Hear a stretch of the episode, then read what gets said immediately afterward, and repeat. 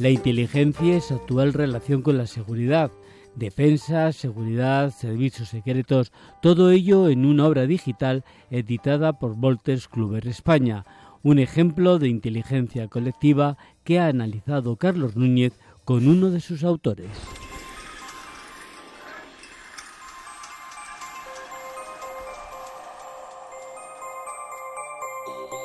Hola Emilio, muy interesante ese libro sobre inteligencia y seguridad en Radar 3.0. Ha estado Manuel Gazapo, director del Observatorio Internacional de Seguridad.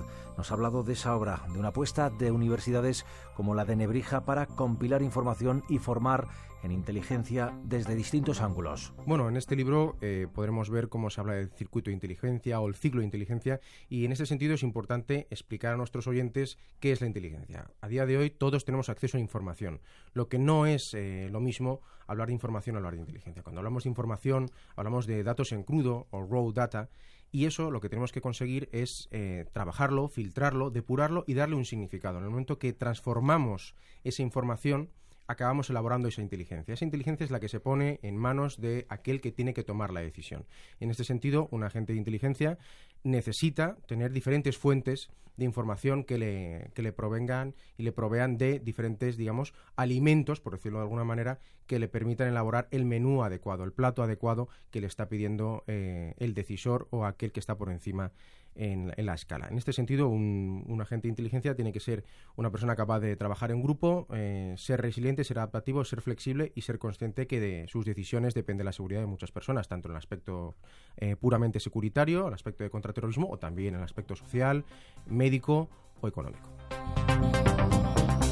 esa amplitud de miras desde las que se pueden abordar los estudios de inteligencia es uno de los acicates para obras como esta, pero ¿cómo se forma un agente de inteligencia? Se han planteado másteres en ciberseguridad, másteres en temas de analistas, con el objetivo de intentar abarcar por parcelas todo eh, lo que podemos entender como seguridad en el siglo XXI. Estamos hablando de cuestiones de arma de destrucción masiva, temas de fake news que están de rabiosa actualidad, estamos hablando de contraterrorismo, estamos hablando de la propia seguridad del Estado, de la cultura de defensa, etcétera, etcétera. Y en este libro lo que es interesante es que hay diferentes perspectivas, diferentes aportaciones que gracias al trabajo intenso pues de, académicos de, renombre internacional y nacional, como pueden ser el señor Payal, el señor Sillari o el señor Juan José Delgado, pues se han conseguido, pues en fin, organizar con congresos que de ahí se extraen este tipo de libros, porque en estos congresos no solo se da la oportunidad a grandes expertos, sino también a universitarios, a investigadores que nos pueden aportar un verdadero valor añadido y que posteriormente se elaboran en estas obras. Se compila todo.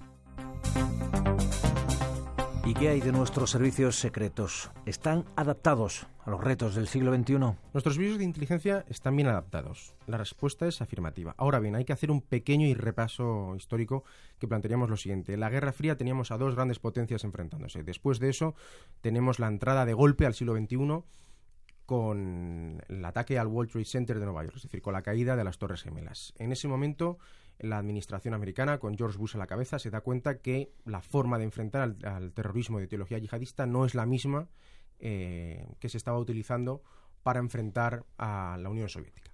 En ese sentido, se requiere un cambio de la arquitectura de inteligencia y se implementan una serie de cambios.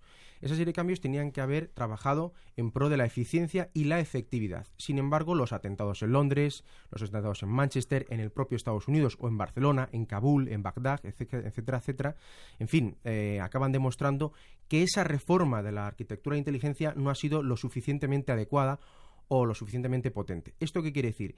Nuestros servicios de inteligencia sí están adaptados a nuestro contexto, pero hay que seguir exigiendo y autoexigiéndonos, es decir, hay que ser críticos y autocríticos. Sin embargo, hay que reconocer y hay que ser eh, justos que en España se está haciendo un trabajo ejemplar en este sentido y la prueba es que nuestros servicios de inteligencia están en plena conexión con todos los otros ámbitos de la sociedad es un ejemplo en este sentido. No obstante, a nivel europeo hay que seguir mejorando y a nivel internacional también, porque Carlos, la inteligencia puede elaborarse, aunque cueste mucho, pero si no se intercambia de forma constante, no vale nada en absoluto. Es decir, yo necesito tener la inteligencia en este momento concreto. No puedo tenerla después, porque si no, no puedo adelantarme a la toma de decisiones de mi enemigo o de mi opositor o de aquel contra el que estoy intentando competir.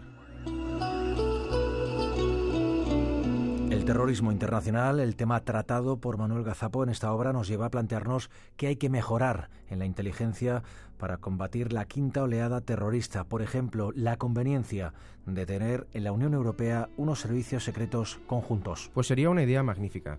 De la misma manera que podemos hablar de los Estados Unidos y en su momento ya los padres de la Unión Europea hablaron de los Estados Unidos de Europa, quizás crear eh, una central o una agencia de inteligencia que englobara o que coordinara eh, todos los servicios de inteligencia, todas las partes, todas las empresas a nivel europeo sería interesante. Aquí en España pues tenemos el CIFAS por parte de las Fuerzas Armadas, tenemos el CITCO, que es una idea interesantísima para hacer frente al crimen organizado y al terrorismo, pues quizás crear eso también a nivel europeo, pero realmente crearlo no sobre el papel, sino crearlo sobre la realidad, que tuviese un efecto, sería algo altamente recomendable.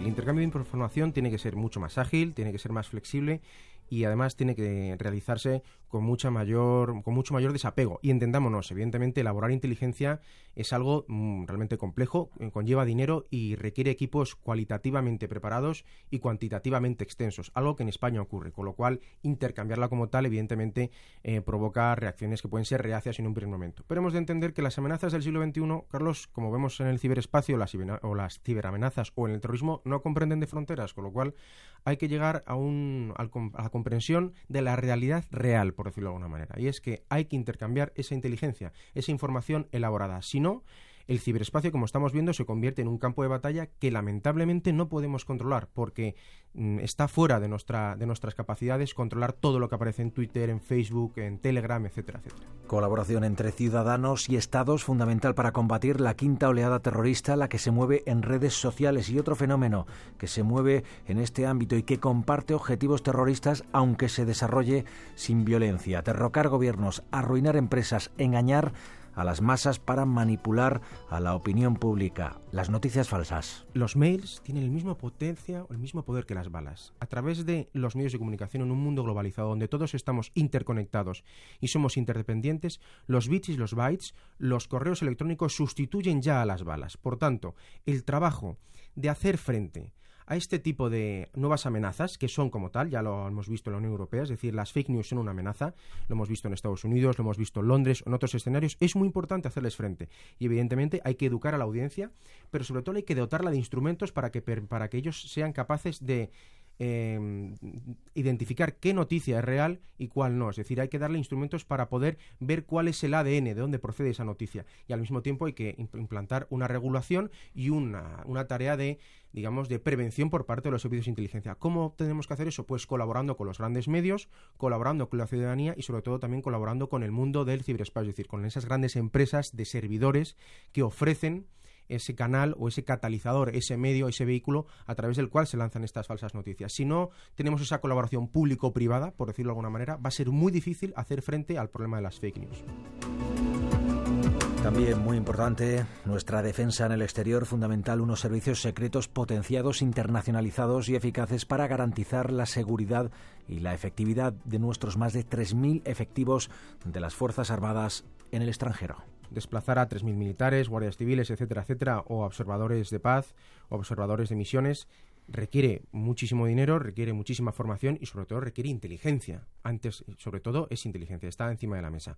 Eso implica que hay que apostar y hay que facilitar la formación en inteligencia, hay que facilitar los recursos, porque como veníamos diciendo antes, la inteligencia requiere de equipos cuantitativamente amplios, es decir, multidisciplinares, y sobre todo también dotados económicamente y también de fuentes. En este sentido es importante transmitir la idea de que los servicios de inteligencia o las agencias de inteligencia a nivel privado a nivel público, es decir, las dependientes del, del, Estado, no son nada cinematográfico o nada de la ciencia ficción, es decir, son grupos amplios eh, donde realmente se trabaja en, en grupo con el objetivo de realmente tener una visión multidisciplinar. Eso es lo que hay que potenciar, porque de esa manera podremos garantizar el éxito de nuestras misiones y también la seguridad de aquellos que nos van a proteger van a velar por nuestra seguridad en el exterior, es decir, fuera de nuestras fronteras. La inteligencia y su actual relación con la seguridad es una obra digital editada por Walters Clover España, un ejemplo de inteligencia colectiva.